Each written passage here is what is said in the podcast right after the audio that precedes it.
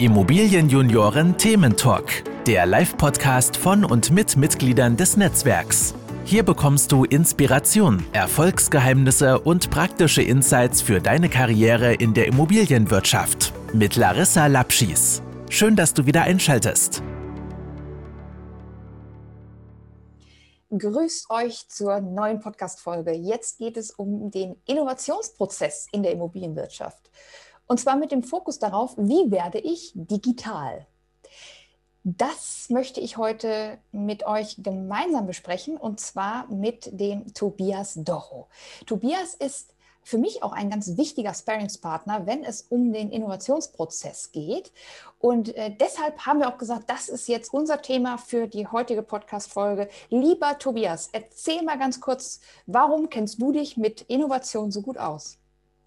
Hallo Larissa. Erstmal freue ich mich, dass wir hier zusammen sind und über so ein spannendes Thema sprechen. Genau, Innovation, warum liegt mir das am Herzen? Weil ich es einfach spannend finde, tolle Mehrwerte, neue Mehrwerte für Kunden zu kreieren. Und ähm, das ist gerade im Bereich Software am interessantesten. Ähm, ich war jetzt die letzten fünf Jahre im Bereich PropTech unterwegs, habe da viele verschiedene Lösungen, ähm, Software-Innovationen für Immobilien kennengelernt. Und ähm, ja, ich finde es einfach spannend. Äh, Software bietet im Vergleich zu, ich sag mal, traditioneller Produktentwicklung einfach die Möglichkeit, dass man innerhalb von zwei Wochen, vier Wochen neue Funktionen, neue Innovationen, neue Mehrwerte äh, an den Kunden bringen kann, mit dem Kunden super eng interagieren kann und äh, ja, wirklich richtig schöne, kundenzentrierte Lösungen entwickeln kann. Und das finde ich so spannend bei Innovation und da freue ich mich heute auf den Austausch mit dir. Was ich bei dir auch ganz spannend finde, ist, dass du ja eigentlich nicht aus der Immobilienwirtschaft bist, aber dich, glaube ich, so langsam an die Branche gewöhnt hast, oder? Das ist richtig, ja. Ähm, ich bin jetzt so die letzten fünf Jahre aus der Startup-Perspektive, schaue ich mir die Immobilienwirtschaft an. Ähm, und jetzt in den letzten ja, eins, anderthalb Jahren mit Nico zusammen, der äh, direkt aus der Immobilienbranche kommt, sehr traditionell äh, da unterwegs und wir bauen jetzt wie gesagt, eine eigene nutzerzentrierte Software, wie wir hoffen, ähm, für, für, den, für den Immobilienbereich. Genau. Sehr gut. Und ich habe auch gesehen, du bist ja sogar Scrum Master. Was, was macht denn ein Scrum Master? Der Scrum Master hat die Rolle zu unterstützen, das gesamte Team darin, dass gerade ähm, sehr nutzerzentrierte Arbeitsweisen implementiert werden und sich, ich sag mal, alle motivieren und äh, die, die, die, die Freude daran entwickeln, ähm, gute nutzerzentrierte Methoden anzuwenden und sich sehr gut im Team abzustimmen, sehr kooperativ zu sein und auch sehr kundenzentriert zu sein. Insgesamt ist eigentlich so ein Thema, ich persönlich glaube, Innovation wird ermöglicht durch eine sehr gute Kooperation innerhalb des Teams äh, und mit den Kunden zusammen. Und Scrum ist eigentlich so ein Framework, so ein Methoden-Toolset, um da die, den man einsetzen kann, um das Unternehmen, das Team und ähm, zusammen mit den Kunden dahin zu bringen. Also quasi die Basis für jegliche Form der Innovation. Meine absolute Überzeugung, genau, so würde ich das auch sagen. Cool. Jetzt, äh, jetzt habe ich es auch ein bisschen besser verstanden. Lieben Dank, Tobias. Ähm, wir wollen starten mit dem Fokus auf Innovation. Also damit wir jetzt auch durch die Folge kommen, dass wir vielleicht so ein bisschen mal unterscheiden, welche Art der Innovation meinen wir jetzt eigentlich. Ähm, also für, für dich ist ja vor allen Dingen besonders spannend alles, was mit Software zu tun hat. Ne? Genau. Ich habe ja auch bevor ich bei, äh, im, im, Bereich reiner Softwareinnovation äh, und Immobilien-Softwareinnovation gearbeitet habe, hatte ich auch mal ein paar Jahre äh, zum Beispiel im Bereich MedTech gearbeitet. Was ist das? Und Med, ach, nicht PropTech, sondern MedTech, äh, Medical Technology, also äh, Medizintechnik auf Deutsch. und ähm, genau, das ist, äh, ich sag mal, noch ein bisschen traditioneller, weil da auch richtig Hardware-Produkte und vor allem in einem regulierten Bereich Produkte entwickelt werden, die dauern einfach fünf Jahre bis zur Entwicklung. Ähm, und erst dann kann man die zum Markt bringen und in, in dem Fall sogar kontrollierten medizinischen Studien müssen die vertestet werden, ob die gut sind oder nicht. Äh, da ist das ist so das Traditionelle. Und was ich viel spannender finde bei Software, ist, dass man halt nicht fünf Jahre, sondern fünf Wochen zum Beispiel investiert und dann direkt mit äh, mit der Software an den Markt gehen kann und Kunden das einfach mal austesten ähm, und dass da ein sehr agiles ähm, äh, Vorgehen ist. Und das sind so auch, wie du siehst, ähm, zwei verschiedene Arten der Innovation. Beide sind relevant, beide sind richtig. Ähm, mir persönlich macht die Software-Innovation mehr Spaß. Die schnelle, wo man was programmieren kann. Genau, äh, die, die für die Ungeduldigen sozusagen. Die, diejenigen, die Innovation und ungeduldig verbinden wollen, die machen Software. Ja, wir haben ja auch schon, ähm, auch im Vorwege schon mal kurz darüber gesprochen, dass ja auch solche Innovationszyklen teilweise sehr äh, unterschiedlich sind. Ne? Also ähm, fand äh, dein Vergleich äh, gut zwischen Auto und Immobilie. Hm. Vielleicht kannst du das nochmal äh, auch jetzt für unsere Zuhörerinnen und Zuhörer nochmal kurz unterscheiden, was, wie sich jetzt also diese Software-Innovation von Produktinnovation unterscheidet. Mhm. Ähm, sehr gerne. Ja, das ist ein lustiges Beispiel mit der, mit der Innovation für für ein Fahrzeug, weil was wir dort haben, ist ja das ist ein sehr, sehr komplexes Produkt und ein sehr mechanisches Produkt, gerade in der Vergangenheit. Jetzt ändert sich das auch leicht, aber wir haben ein komplexes mechanisches Produkt, das dauert fünf Jahre einfach mal, bis das fertig entwickelt ist. Dann muss es auf die Produktionslinie und produziert werden und dann wird es global verkauft. Ähm, das heißt, das sind fünf Jahre, die es braucht, um den Nutzern die Möglichkeit zu geben, das Produkt nutzen zu können. Und dann können sie es aber auch für zehn oder mehr Jahre dann verwenden. Da im Gegenteil, Software ist wie gesagt, das dauert nicht fünf Jahre, sondern fünf Wochen. Und dann kann man irgendwie mit einem ganz, ganz kleinen Produkt schon an den Markt gehen, mit den Kunden darüber sprechen. Und dann direkt hat man die Möglichkeit, die Kundenanforderungen zu iterieren, also zu, zu präzisieren wie man das dann in der äh, Softwareindustrie nennt. Und da ergeben sich einfach durch diese unterschiedlichen Arten, mechanische Innovation, Softwareinnovation, es durch die Technologiearten ermöglicht sich eine andere Art der Interaktion mit den Nutzern. Und das Lernen mit den Nutzern schnell zu verstehen, was sie wirklich brauchen. Ich könnte das jetzt noch übertrieben äh, in einem Beispiel darstellen, wenn man sich vorstellt, heute fahre ich mit meinem Fahrrad, ich hätte gerne einen motorisierten fahrbaren Untersatz. Wenn ich jetzt die Software-Innovation analog zum Fahrzeug implementieren würde, könnte ich zum Beispiel nach sechs Monaten mit Motorrad auf einmal fahren, anstatt mit dem Fahrrad. Ich sage dann natürlich, hey, gefällt mir besser und äh, komme ich schneller voran und bin flexibler. Und nach weiteren zwölf Monaten kann man dann auf vier Räder mit, äh, mit vier Sitzen wechseln. Und ich kann auch einmal vier Personen mitnehmen und bin irgendwie noch ein bisschen komfortabler unterwegs, weil ich auch noch ein Dach habe. Und nach weiteren zwölf Monaten war ich vielleicht ein Upgrade für äh, einen besseren Motor, um jetzt auch auf der Autobahn schneller unterwegs zu sein und lange Strecken zu machen. Das ist halt so, so abstrus, dieser Vergleich, wo man mit der Software-Innovation, also mit der gleichen Logik, auf einmal anfangen könnte, ein Auto schrittweise zu bauen, äh, was natürlich mechanisch nicht möglich ist. Aber das ist das überspitzte Schön, wie man ja, Software-Innovation leben kann und sehr nah am Markt ähm, ja, entwickeln kann. Cool. Da sollten wir uns auch jetzt im äh, Laufe des Gesprächs noch weiter darauf konzentrieren, weil ich sage mal, wenn wir in der Immobilienwirtschaft über Innovation sprechen, lassen wir die Produktinnovation an der Immobilie jetzt mal außen vor. Also äh, da haben wir ja noch längere Entwicklungszyklen und so viel ändert sich halt auch nicht dauernd. Aber ich glaube, Immobilienunternehmen an sich können über Software und eine gewisse Neuausrichtung auch vor allen Dingen an der Basis, was Einstellungen gegenüber Innovationen angeht, sicherlich noch vieles verändern. Und ja, vielleicht äh, lass uns doch mal ein bisschen darüber sprechen, wie es eigentlich dazu kommt, dass ein Immobilienunternehmen sich, also das, klar, alle sagen jetzt, wir stellen uns digital auf, aber die Realität ist dann doch oft eine andere.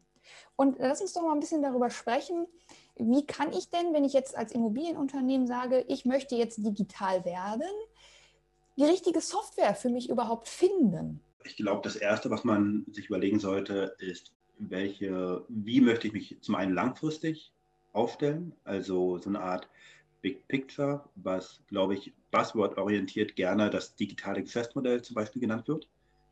Mein Bauchgefühl ist, das digitale Geschäftsmodell auch für Immobilienunternehmen ist schon ein Stück weit gut verstanden. Ich glaube, da sprechen schon einige Unternehmen drüber. aber bestimmt gibt es da auch noch Verbesserungsbedarf. Und was man sich dann überlegen sollte, ist, nachdem man grob versteht, wo will man eigentlich hin, ähm, ganz genau verstehen, was ist denn ein Prozessschritt, ein Arbeitsbereich ähm, oder zwei Arbeitsbereiche, wo es jetzt wirklich, wo man wirklich Priorität drauf setzen würde, um den zu verbessern. Und dann ja in kleinen Schritten so ausgewählt mal gucken, dass man ein oder zwei Probleme lösen möchte, anstatt gleich das Flaggschiff und das Raumschiff bauen, um das ganze digitale Geschäftsmodell zu implementieren, weil das wäre irgendwie so ein Projekt, da braucht man halt drei Jahre für und wahrscheinlich gibt es die Software dafür noch nicht mal. Anstatt darauf zu warten, würde ich vorschlagen, schaut euch einfach an, was sind eure äh, Schwerpunkte, wo wollt ihr am liebsten digitalisieren, wo kann es am meisten helfen und jetzt kurzfristig helfen und dann dort einfach ähm, ja, experimentieren, was ausprobieren und Erkenntnis gewinnen. Lass uns da mal an, das mal an einem konkreten Beispiel knüpfen, weil ich, das macht es vielleicht auch noch mal griffiger. Ja. Jetzt mal angenommen, ich habe das jetzt eben gerade aus der eigenen Erfahrung mit der ADI, mit der, äh, mit der Akademie eben sowieso hinter mir. Äh, wenn ich jetzt sage, okay, mein Ziel ist, ich möchte Vorlesungen und Seminare online abbilden. So. Ja. Dann muss ich ja erstmal sagen, okay, das ist das mein Big Picture, sage ich jetzt mal. Mhm. So. Und dann sage ich, welche Software brauche ich denn dafür, damit ich das kann? Und ja. dann kann ich ja quasi auswählen, nehme ich jetzt äh, Zoom oder Teams, jetzt mal so ganz einfach gesprochen, ich glaube, da können sich aber auch viele gerade mit identifizieren. Äh, nehme ich jetzt Zoom oder nehme ich Teams? Wie kann man denn da sinnvollerweise vorgehen, jetzt da das richtige Tool für sich auszuwählen? Ich glaube, man kann bei dem konkreten Beispiel einfach erstmal mit sich selbst und mit dem Team schauen, was sind unsere Anforderungen, was wollen wir überhaupt, was sind unsere Kundenbedürfnisse, also wo wollen sich unsere Kunden besser, womit wollen, wo wollen sie besser interagieren, was ist bei denen vielleicht beliebter und bei uns ist ja auch die Frage Zoom oder Teams, gerade für den Vertrieb. Und da stellen wir zum Beispiel fest, wir finden Zoom ein bisschen besser, weil dort einfach die Interaktion mit Menschen in größeren Teams angenehmer ist. Genau, das ist ja ganz ähnlich dann solche Fragestellungen dann auch bei euch. Ja, so würde ich da rangehen. Also auch wieder kundenorientiert an eurer Stelle. Das heißt, was wollen auch, wie kann man am besten mit den Kunden interagieren, auf welcher Plattform? Jetzt habe ich da auch noch mal eine Frage zu, weil ich sage mal, für mich stand auch relativ schnell fest, ich nehme Zoom, äh, das dauert ja nicht lange, dann folgen ja die Kritiker auf dem Fuße. Also äh, ne, dann sagt man so, wir haben uns jetzt dazu entschieden, die Kunden können das besser nutzen und so, wir mhm. können viel bessere Vorlesungen über Zoom abbilden. Und dann kommt der Erste und sagt, ja, der Datenschutz. Und dann kommt der Nächste und sagt, ja, aber ähm, das läuft ja nicht, auf, auf vielen Rechnern läuft das nicht. Und dann kommt der Nächste und sagt, ich habe aber gehört, Teams ist viel besser besser. So, und dann äh, sagst du, ja, okay, aber wir können ja jetzt nur eine Software nehmen. Mhm. Ähm, wie, wie, wie gehe ich dann damit um? Soll ich dann einfach sagen, so Ruhe jetzt, wir nehmen das jetzt oder was mache ich dann? Das ist tatsächlich eine ganz schwere Entscheidung oder eine ganz schwere Thematik. Ich glaube, da, ja, das ist so ein, es geht ja in die, die Thematik rein, äh, Führung, Mitarbeiterkultur, äh, Arbeitskultur, äh, Innovationskultur. Ich persönlich mag das total, eine sehr kooperative Innovationskultur zu haben, wo sich alle einbringen können. Ähm, schwierig ist, wenn man Personen hat, die sich schwer tun in der Kooperation, dann ja vielleicht, mit dem man so einen Prozess nicht gut fü äh, führen kann. Das ist halt ganz schwierig. Ich glaube, gerade bei so einem Thema Zooms, also Zoom, Microsoft, äh, Teams, das ist noch relativ klein und handhabbar. Da kann man ein Stück weit auch irgendwann vorgeben, so, wir sind jetzt im Prozess durch, alle durften mal ihre Meinung sagen. Das sind die Gründe, warum wir es machen oder nicht machen. Und das ist jetzt die Entscheidung. Und das ist eigentlich genau das Gleiche wie in einem Unternehmen, ob wir Microsoft Outlook, Gmail oder irgendwas anderes verwenden oder SharePoint. Ein Stück weit darf man auch vorgeben, glaube ich. In allen Unternehmen, in denen ich gearbeitet habe, da habe ich mich halt dann auch an die Dinge ähm, gewöhnt. Ähm, genau, und ich glaube, das ist so ein bisschen so beide Welten zusammenbringen. Das eine ist das Team aktiv mitnehmen und dann aber auch sagen, wenn, äh, wenn, man, wenn, man, wenn, wenn sich bestimmte Leute langfristig nicht einigen können, dann gibt es eine Entscheidung und so wird dann der Prozess beschleunigt und man kann sich ja auch darauf einigen, dass äh, wir alle Ideen mit einbringen wollen, aber irgendwann, wie du gerade gesagt hast, ist es halt einfach pragmatisch. Es gibt ja zwei Möglichkeiten und Es gibt dann eine Mehrheitsentscheidung, im Zweifel kann man auch machen. Aber selbst das würde ich auch nicht vorschlagen. Lieber, wir haben das alles durch, durchdiskutiert und jetzt gibt es hier Entscheidungen und so sollte man das jetzt machen. So sollte man das machen, genau. Ja. Jetzt, jetzt, haben wir ein relativ griffiges Beispiel gewählt mit äh, Zoom oder Teams. Jetzt haben wir ja in der Immobilienwirtschaft, es gibt ja mittlerweile schon eine Riesenauswahl an Software, Unterstützung und äh, verschiedenen Lösungen. Aber jetzt mal angenommen, ich möchte jetzt irgendwie den Vermietungsprozess mit mhm. einer Softwarelösung äh, verbinden. Dann hast du vielleicht, sage ich mal, fünf verschiedene Anbieter, die haben quasi fast die identische Lösung möglicherweise. Ähm, erste Frage, was wäre jetzt ein sinnvolles Vorgehen, wenn ich jetzt erstmal habe ich diese fünf überhaupt mal identifiziert? Ich meine, ich glaube, das ist ja schon der erste Research-Schritt, ne? zu sagen, welche gibt es da überhaupt am Markt? Ähm, und dann, was mache ich jetzt? Jetzt habe ich diese fünf möglichen Lösungen. Gibt es da einen Königsweg, wo du sagen würdest, jetzt so kann man die vielleicht auch vergleichen? Also soll ich da vielleicht so eine Liste anfertigen und sagen, äh, pro, contra oder wie, was wäre dein Tipp da an der Stelle? Wenn alle fünf Softwareanbieter wirklich sehr, sehr vergleichbar sind und sehr, sehr ähnlich sind, dann würde ich vielleicht eine Person mal nehmen, die sich alle fünf Softwares mal kurz durchtestet und da ein Bild macht für das Team und da ein Gefühl bekommt, wenn die so vergleichbar sind, dann ist es vielleicht auch weniger abhängig davon, welche man dann wählt. Dann würde ich zum Beispiel den Schwerpunkt darauf legen, ob einer von denen zum Beispiel offene Schnittstellen hat und mit ja die Möglichkeit bietet, dass es langfristig, auch wenn ich dann dort einen speziellen Use Case implementiere, ein, eine spezielle Anwendung, dass sie trotzdem die Offenheit hat, die Software mit allen anderen Softwares auch zusammenzuarbeiten, sodass ich im Big Picture, in, in dem Ziel, langfristig ein digitales Geschäftsmodell zu haben, dass ich das da wirklich auch einbinden kann und dieser, dieser Zielvision da auch die Offenheit habe. Sehr gut. Jetzt haben wir es ausgewählt, wir haben jetzt äh, unsere Software gefunden und sagen, ja, die nehmen wir. Dann kommt es zur Implementierung. Und äh, sag mal, das ist ja schon dann auch der Schritt, den viele vielleicht noch scheuen und sagen, jetzt kommt's, jetzt geht's ans Geld. Na, jetzt habe ich dann äh, ein paar Setup-Kosten und dann muss es alles eingerichtet werden. Hast du da einen äh, Tipp für uns, wie so eine Implementierung ablaufen kann?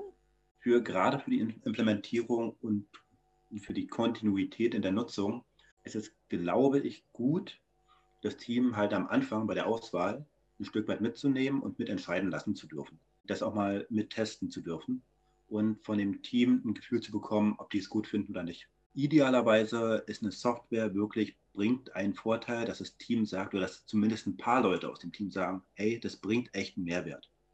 Wenn man für sich validieren kann, dass es einen echten Mehrwert bringt, wenn es da ein, zwei, drei, vier Leute gibt, die da wirklich dahinter stehen, dann kann man das äh, mit den Leuten, indem man die, die Leute promotet und sie wertschätzt dafür, dass sie das gut finden, dass sie es gut machen, indem man, das, indem man den, dem Teammitgliedern die, die Wertschätzung dafür gibt, kann man, ich sage mal, aus der Führung heraus auch unterstützen, dass die anderen, die da ein bisschen zurückhaltender sind, sich daran ein Beispiel nehmen. Und ich, mein Bauchgefühl ist, wenn es ein, zwei Leute gibt, die es wirklich spannend finden, richtig gut implementieren und da ihre Mehrwerte daraus ziehen, dann werden die anderen auch ein Stück weit folgen, weil sie dann einfach, ansonsten sind sie langsamer und auch keiner hat Lust, dann langsamer als seine Arbeitskollegen zu sein.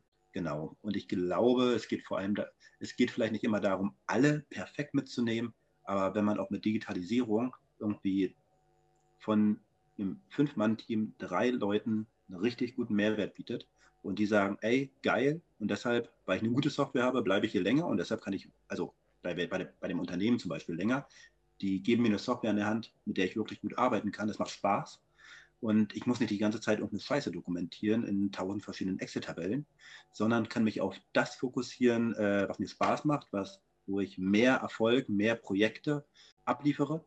Vielleicht mehr auf die fokussieren, die damit glücklich sind und daraus Mehrwert holen, anstatt auf die fokussieren, die dagegen sprechen. Ähm, das wäre vielleicht die, eine gute Vorgehensweise dafür. Da kann ich ja auch mal ein bisschen aus dem Nähkästchen plaudern, wie das im Moment äh, in der Immobilienwirtschaft noch so abgeht. Also es ist ja jetzt nicht so, dass wir irgendwie äh, vorgestern noch auf der Schreibmaschine geschrieben haben, sondern ich sag mal, wir haben ja auch schon seit einigen Jahren ganz gute Softwareangebote so in der Immobilienwirtschaft. Nur ich glaube, man hat sich sehr lange auf ein paar große Anbieter halt auch konzentriert und die großen Anbieter waren halt oft oder sind es auch bis heute noch sehr sperrig. Und egal mit wem du dich unterhältst, so dieses Thema Datenbankpflege ist immer so ein leidiges Thema und wird eigentlich ungerne gemacht, weil, also ich sag mal, seitdem ich mich wirklich mit vielen guten zwar auch echt teuren Tools äh, umgebe, aber die bringen mir einen derartigen Mehrwert in meinem Arbeiten, dass ich die mit Freude pflege. Also das ist, glaube ich, auch dieses, wenn du merkst, dieses, diese Software, die hält mich nicht auf, sondern die nutzt mir direkt und ich kann halt mich konzentrieren darauf, ähm, vielleicht jetzt, um jetzt nochmal bei dem Vermietungsbeispiel zu bleiben, du mhm. nimmst quasi, also das, was dir sonst Arbeit gemacht hat, administrativ, das nimmt dir das und du kannst dich wirklich darauf konzentrieren, Flächen zu vermieten und zwar an die Kunden direkt und alles hinten raus wird dir quasi von dieser, von dieser Software abgenommen. Und das, denke ich, dann sind wir wirklich auch im Bereich, das, was wir eigentlich mit Digitalisierung und Digitalität meinen, ne, wenn wir davon sprechen. Genau. Nur, da, lass mich nur einen, einen Satz sagen, noch hm? kurz zu sagen, weil du hattest das schon, du hattest schon, schon kurz angeschnitten. So Step by Step. Ne? Ja. Ähm, also wäre das auch deine Empfehlung, dass man das äh, quasi diese Implementierung in kleinen Schritten macht oder sofort sagt, so das ist äh, hier, das ist die Software und jetzt macht mal. Mhm. Wir tauschen uns ja immer recht viel aus, was du machst, auch bei Adi und äh, wie wir so denken. Und das ist immer ein super spannendes Gespräch. Ich würde vielleicht da sogar ähm, das Beispiel nehmen, was ich beobachtet habe oder was ich eigentlich von deinen Erzählungen kenne. Jetzt bin ich äh, gespannt. was ich spannend finde, was ich, also wie ich das verstanden habe, wie ihr das macht, ist ja, ihr sagt, ihr überlegt euch digitale äh, Weiterbildungsangebote zu entwickeln oder ihr habt das schon gemacht, jetzt gerade zum Anfang der Corona-Zeit. Dann habt ihr festgestellt, ihr habt mehr, mehr Kunden, und äh, habt mehr Arbeitsaufwand, weil ähm, dort ihr natürlich eine viel größere Reichweite habt. Ähm, dann stellen die Mitarbeiter fest, hm, schaut mal her, wir haben hier mehr zu tun, was machen wir jetzt? Und dann sagt er, hey, wir haben ein Problem äh, in darin, so viele Kunden gut bedienen zu können mit dem bestehenden Mitarbeiterteam. Und wir wollen aber gerne das Mitarbeiterteam so bestehen lassen und wollen jetzt die Prozesse intern optimieren, sodass wir, wir haben jetzt mehr Kunden reinbekommen und wollen die jetzt effizienter bedienen. Und dann würde ich jetzt mal behaupten, will man, äh, will man ja genau die Mehrwerte haben, die du gerade beschrieben hast. Und zwar eine Software, die mich nicht aufhält, wo ich irgendwie tausend Sachen dokumentieren muss, sondern eine Software, die mich nach vorne bringt und die, die mir hilft, mehr Kunden helfen zu können. So finde ich eigentlich die Beispiele ganz gut. Also ihr startet mit kleinen Sachen. Ihr startet im Vertrieb mit der Entscheidung, wir machen jetzt digitale ähm, Workshops oder digitale Weiterbildungsangebote und die mit Zoom. Zack. Und jetzt habt ihr mehr Kunden drauf. Und dann ist ja alles gut. Dann sagt er, wir haben im, äh, wollen im, im, Arbeitsablauf uns verbessern. Und ich glaube, ähm, für die ähm, Dokumentation von den Weiterbildungsangeboten habt ihr dann eine äh, spannende Software eingeführt. Ähm, und das finde ich jetzt super interessant. Ähm, so würde ich das halt machen aus Anwendersicht und das wäre auch meine Empfehlung das ganz ähnlich zu machen oder sich an, an euch, an Larissa und an der Adi ein Vorbild zu nehmen. und genau, also an verschiedenen Stellen, da wo man einfach Mehrwert generieren kann, starten, was machen. Genau, und danach äh, sehen, Schritt für Schritt, was sind die weiteren Anforderungen, die man hat, um dann zum Beispiel auch in der, im Arbeitsprozess äh, weitere Schritte zur Digitalisierung äh, abzubilden finde ich gut, dass du das nochmal sagst, weil ja klar, also ich, ich kenne das jetzt wirklich eben aus diesem, aus der eigenen Erfahrung heraus, diese kleinen Schritte. Das ist nur manchmal nicht ganz einfach, also diese kleinen Schritte beizubehalten, weil wenn du einen Schritt gehst, es tun sich ja permanente ja, neue Themen auf, an die du vielleicht vorher nicht gedacht hast. Also wenn du jetzt irgendwie sagst, ich möchte eine digitale Weiterbildung anbieten, dann solltest du halt auch eine, eine digitale Plattform haben, worauf das läuft. Wenn du eine digitale Plattform hast, worauf etwas läuft, brauchst du ein digitales Bezahlsystem. Hast du ein mhm. digitales Bezahlsystem, brauchst du eine Website, die entsprechende Sicherheitsvorkehrungen mit sich bringt. Mhm. Und so, du, sagst halt, okay, mein Ziel ist klar, aber auf dem Weg dahin kommen halt so viele kleine Schrittchen, die du gehen musst, ähm, um in die wirkliche Digitalität zu kommen. Und ähm, ich glaube, also da so dieses Big Picture nicht aus den Augen verlieren und dann sich auch die entsprechenden Fachleute, deswegen ich bin dir so dankbar, dass du mir immer wieder mal da wirklich helfend zur Seite stehst. Äh, ja, genau, aber wirklich dann auch mit den entsprechenden Fachleuten, die das können, ähm, den Weg zu gehen. Und ähm, da möchte ich mit dir nochmal über eine Sache sprechen, und zwar über das Thema Fehler. Gerade ah. was beim Implementieren. Ne? Du machst halt auch mal einen Fehlgriff. Genau. Ähm, ich fand, ich würde noch mal ganz kurz zurückgehen, aber es passt eigentlich auch zu dem Thema Fehler, was du jetzt äh, startest. Und zwar, du hast ja eben eine, aus meiner Sicht, super Erklärung gebracht, äh, wie man, warum man klein starten sollte, weil du sagst ja, ich starte mit dem Thema digitale Lernplattform und dann komme ich zu dem Thema sichere Bezahlprozesse und Schritt für Schritt für Schritt lernt man eigentlich die Komplexität auch bei kleinen Herausforderungen kennen. Und jetzt, was möchte ich, welche Herausforderungen möchte ich mir stellen? Möchte ich mir eine kleine Herausforderung stellen, bei der ich dann im Detail immer mehr weiter herausfinde, oh, da steckt noch mehr dahinter. Und dann möchte ich die Dinge erstmal lösen, neben dem Tagesgeschäft. Oder möchte ich sagen, gut, wir warten jetzt zwei Jahre und dann nehmen wir eine große Plattform und dann wird alles integriert und dann dauert das irgendwie drei Jahre. Ja. Das sind ja so die, die, die, äh, die, die Thematiken dabei. Und also deshalb finde ich, ist das eine, eine sehr schöne Beschreibung dafür, dass du fast in kleinen Schritten starten musst. Weil wenn du nicht in kleinen Schritten startest, wirst du im Zweifel gar nicht starten. Ja. Das ist das Problem. Und dann Fehlerkultur ist ja genau das, was du jetzt auch angesprochen hast. Dann stellt man fest, die, also Fehler sind ja einfach nur Annahmen, die dann doch anders sind, die sich als, ich sag mal, falsch herausstellen. Zum Beispiel, wir machen digitales Angebot äh, und dann, wir haben nicht damit gerechnet, dass wir noch einen Bezahlservice brauchen dafür. Und genau. man kann jetzt sagen, hey, warum habt ihr da vorher nicht dran gedacht? Ist ja total schlimm. Ähm, man kann aber auch sagen, hey, gut, haben wir zum ersten Mal gemacht, da lernen wir halt dazu und fürs nächste Mal wissen wir es besser und für die nächste Implementierung können wir es gleich vorausdenken. Und du kommst dir an diesen Schritt nicht hin, zu wissen, wie ich besser digitalisiere, ohne dass du am Anfang anfängst und die kleinen Schritte in den kleinen Schritten dazulernst, weil damit eignet man sich ja auch die, die Fähigkeiten an, dann die großen Sachen zu machen. Und als kleine Kinder äh, haben wir ja auch nicht gleich angefangen, Weitsprung zu machen, äh, irgendwie ein paar Meter, sondern wir haben erstmal äh, angefangen zu lernen mit unseren Händchen, die nach oben gehalten wurden von unseren Eltern und wo wir zwischen deren Beine dann gelaufen sind und so laufen gelernt haben. Und ich glaube, das ist eigentlich mit allen Themen so. Ich glaube, das kennen wir eigentlich auch alle. Das sind sehr äh, versöhnliche Worte von dir für die äh, Digitalisierung, die häufig ja auch mit Argwohn und vielleicht auch ein bisschen Sorge gesehen wird. Vielleicht auch der Angst vor Überforderung. Ne?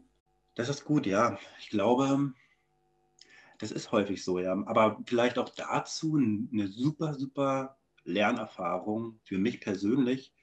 So schlimm es ist, aber durch Corona sind wir es absolut gewohnt, unfassbar schnell, also für mich, ich hätte das früher nicht so gedacht, so schnell mit Menschen über Zoom und äh, andere Videokonferenzen zu connecten, da eine gute Beziehung aufzubauen, die Menschen richtig zu mögen, obwohl ich sie noch nie persönlich gesehen habe. Das finde ich halt super spannend. Und auch die Adaption von Videocalls, wo ich persönlich für mich auch früher gar nicht so äh, offen war, wie ich es heute bin. Ähm, ich finde, das ist einfach eine, äh, auch eine Erfahrung, die wir alle mitmachen. Die haben wir alle jetzt mitgemacht. Und ich glaube, die gibt uns auch alle, allen eigentlich Sicherheit, dass wir genau in kleinen Schritten halt da durchkommen. Und äh, dann wird auf einmal digital für uns ganz normal. Ne? Genau, und da sind wir jetzt dabei, das müssen wir auch noch besprechen, wie sich das dann anfühlt, wenn man wirklich in die Nutzungsphase kommt. Hm. Also jetzt, wir haben die Software ausgewählt, wir haben sie Stück für Stück implementiert und jetzt nutzen wir es. Und ich denke an diesem Beispiel von Zoom, ne, dieses einfache, griffige Beispiel, daran siehst du jetzt halt auch, wie positiv es dann hinterher auch sein kann und welche Mehrwerte die das dann auch bringt. Und wie es doch, guck mal, geh doch mal den LinkedIn-Feed durch. Wie viele sagen jetzt, es macht mich schneller, effizienter. So, ja, aber hättest du, hättest du vor einem Jahr gedacht, dass das Menschen sagen, auf, also wirklich jetzt auch auf breiter Front und nicht nur ähm, viele kleine einzelne Stimmen, sondern es ist eine große Stimme geworden, die das sagt. Ja, total. Also wenn man es halt nutzt, dann also Nutzen ist die beste Art von oder die schnellste Art von Erkenntnisgewinn sozusagen. Und äh, dann lernt man einfach nicht äh, irgendwie aus Whitepapern, sondern aus äh, dem echten Doing, welchen Mehrwert das hat. Und das ist ja wirklich krass. Also auch wenn wir jetzt sagen, zum Beispiel, ähm, wenn wir im, in, der, in, der, Zusammenarbeit mit äh, Kunden, potenziellen Kunden, Partnern und so weiter sind, wir können halt am Tag äh, über Zoom und Co., über Remote einfach acht, neun Gespräche durchführen. Ist natürlich dann auch anstrengend, aber früher, wenn wir irgendwie zu drei Kunden äh, hier in Berlin an einem Tag fahren, dann haben wir einen richtig vollen Tag gehabt und richtig was abgeliefert. Aber jetzt sind es ja ganz andere Verhältnisse und wir sind viel produktiver im Homeoffice, was man auch nicht denkt. Und ja, für mich ist es ja auch immer mal wieder, lernst du ja bei mir auch immer wieder kennen, was bestimmte Software für mich neu ist und ich dann nicht so, hm, brauche ich das wirklich? Und äh, manchmal ist es auch so, hm, brauche ich gar nicht wirklich, aber auch häufig ist es so, wow, das hat mir, bringt mir richtigen Mehrwert. Und das ist halt die Frage, ne? Auch im Immobilienankauf ist es ja so, 90 Prozent der Angebote sind nicht geil, 10 Prozent sind gut, mit denen kann man wirklich was anfangen. Und ähm, wenn es im Zweifel bei Software 50-50 ist oder auch wenn es 90-10 ist, dafür die 1, 2, 3 Softwarelösungen, die man dann nutzt, die heben dann richtig. Und mit denen ist man dann wirklich glücklich unterwegs. Ne? Und gerade für die Nutzung, gibt es da so ein Kriterium, wo du sagen würdest, das zeichnet dann auch für die, für die Nutzungsphase eine gute Lösung aus? Eine gute Lösung. Jetzt sind wir auf ähm, Produkt- und Softwareprodukt-Innovationsebene. Ähm, in der Nutzung beweist sich zum einen an der, an der, an der Nutzungsintensität, ob es eine gute Software ist. Ähm, also das ist eigentlich dann aus jetzt, ich sag mal, Brille, Produktmanager für ein Softwareprodukt, wenn ich keine guten Daten, also Nutzungsdaten habe, dann weiß ich, daran stimmt was nicht, dann ist es vielleicht das Problem auch von der Software. Ähm, und ganz spannend ist, bestimmte Funktionen, die man ähm, neu entwickelt und auch äh, den Nutzern bereitstellt, die kann man einfach über Nutzerdaten auch prüfen und dann sieht man, wird das genutzt oder nicht. Da ist es tatsächlich auch, weil man halt Nutzerverhalten nicht so gut antizipieren kann, außer durch das echte Doing, kommt es immer mal wieder äh, vor, dass auch Funktionen, wo Kunden sagen, brauche ich unbedingt, hm, dann doch nicht gebraucht werden. Aber das ist ein ganz normaler Teil von, von, von der Innovationsarbeit und von der Innovationsfreude. Dann, wenn es in der Nutzung ist und die Kunden vorher gesagt haben, hey, brauchen wir, und es dann doch nicht genutzt wird, dann würde ich nochmal reinschauen und gucken, hm, vielleicht ist die Software dann doch nicht so gut. Oder auch die Mitarbeiter. Ne? Also das, wenn das nicht angenommen wird, und zwar dauerhaft nicht angenommen wird, dann kann man sich vielleicht auch nochmal Gedanken machen, ob das wirklich das genau. Richtige war. Es, genau, es, die Richtung gibt es natürlich auch. Muss man nur hoffen, auch äh, aus Unternehmenssicht, dass es so ein, zwei Personen gibt, die wirklich digital affin sind, zumindest im Team. Mit ein, zwei Personen, die wirklich digital affin sind, die solche Mehrwerte wirklich wertschätzen und fördern wollen. Daraus kann man eigentlich gut ablesen, ob dann wirklich das am Produkt liegt oder es am Team liegt. Und wenn sogar digital affine Leute sagen, nee, ist nicht geil, fair enough, dann ist es halt so. Wenn die sagen, hey, nutzen wir richtig gut, andere nutzen das nicht so gut, muss man, kann man sich überlegen, wie man die anderen motivieren kann, ja, das auch zu nutzen. Und also ich habe jetzt so die besten Erfahrungen gemacht mit allem, was möglichst viele offene Schnittstellen hat. Mhm. Weil du brauchst dann doch irgendwie mal wieder hier nochmal eine Anwendung und dann hast du die Daten vielleicht dort gesammelt, brauchst die aber irgendwo in, einem, in einer anderen Anwendung. Wie, wie stehst du zu offenen Schnittstellen? Das ist das A und O der Softwareinnovation. Tatsächlich ist es aber auch das A und O von jedweder guten äh, Innovation und von guten Produkten. Offene Schnittstellen, das ist ganz in aller Munde für uns in der Softwareindustrie. Ähm, ich finde es aber auch spannend, den Blick zu haben, dass es auch total relevant ist für alle anderen Industrien, auch die mechanischen. Also auch Fahrzeuge sind, sind auch ein Ökosystem. Immobilien ist auch ein Ökosystem. Ähm, es gibt nicht, wenn ich ein Haus baue, ähm, dann gibt es nicht irgendwie den einen Allrounder, der das ganze Haus bauen kann. Es gibt einen Elektriker, es gibt irgendwie äh, Leute, die äh, Mauerwerk, äh, ja, Maurer, es gibt ähm, Handwerker und so weiter und so fort. Und es gibt natürlich viele, viele Gewerke, die dort zusammenkommen müssen, viele Spezialisten. Und am Ende des Tages, die brauchen auch alle so eine Art Schnittstellen. Also es gibt einfach geeichte Formen für, so sieht eine Tür aus, so sieht ein Fenster aus. Diese Möglichkeiten an Fenstern und Türen gibt es. Ja, solche Themen gibt es einfach. Das sind auch alles Schnittstellen, nur in der physischen Welt. In der digitalen Welt brauchen wir die auch. Das Coole bei in der digitalen Welt ist, dass die noch ein bisschen agiler sind, weil man jederzeit Informationen hin und her schmeißen kann, wie man möchte. Ähm, in der digitalen Welt, äh, in der analogen Welt muss man die noch physisch, Menschen müssen nicht zusammenkommen und diese Produkte Händels mitbringen. Ähm, das kann man halt in der digitalen Welt ein bisschen umgehen und da äh, jederzeit von überall aus dann ja, sich austauschen an Informationen. Aber genau, Schnittstellen und ein offenes Ökosystem ist das A und O für den echten Erfolg, echten Durchbruch von Innovation, für Softwareinnovation genauso wie für traditionelle Innovation. Äh, eine Sache möchte ich auch noch mit dir äh, besprechen. Und zwar, wir hatten ja gerade so ein bisschen ähm, Buzzwords. Wir haben versucht, Buzzwords zu vermeiden. Ähm, jetzt gehört die offene Schnittstelle vielleicht schon so ein bisschen in die Buzzword-Kategorie. Aber ich wollte mit dir nochmal über ein echtes Buzzword sprechen. Das ist Digital Leadership.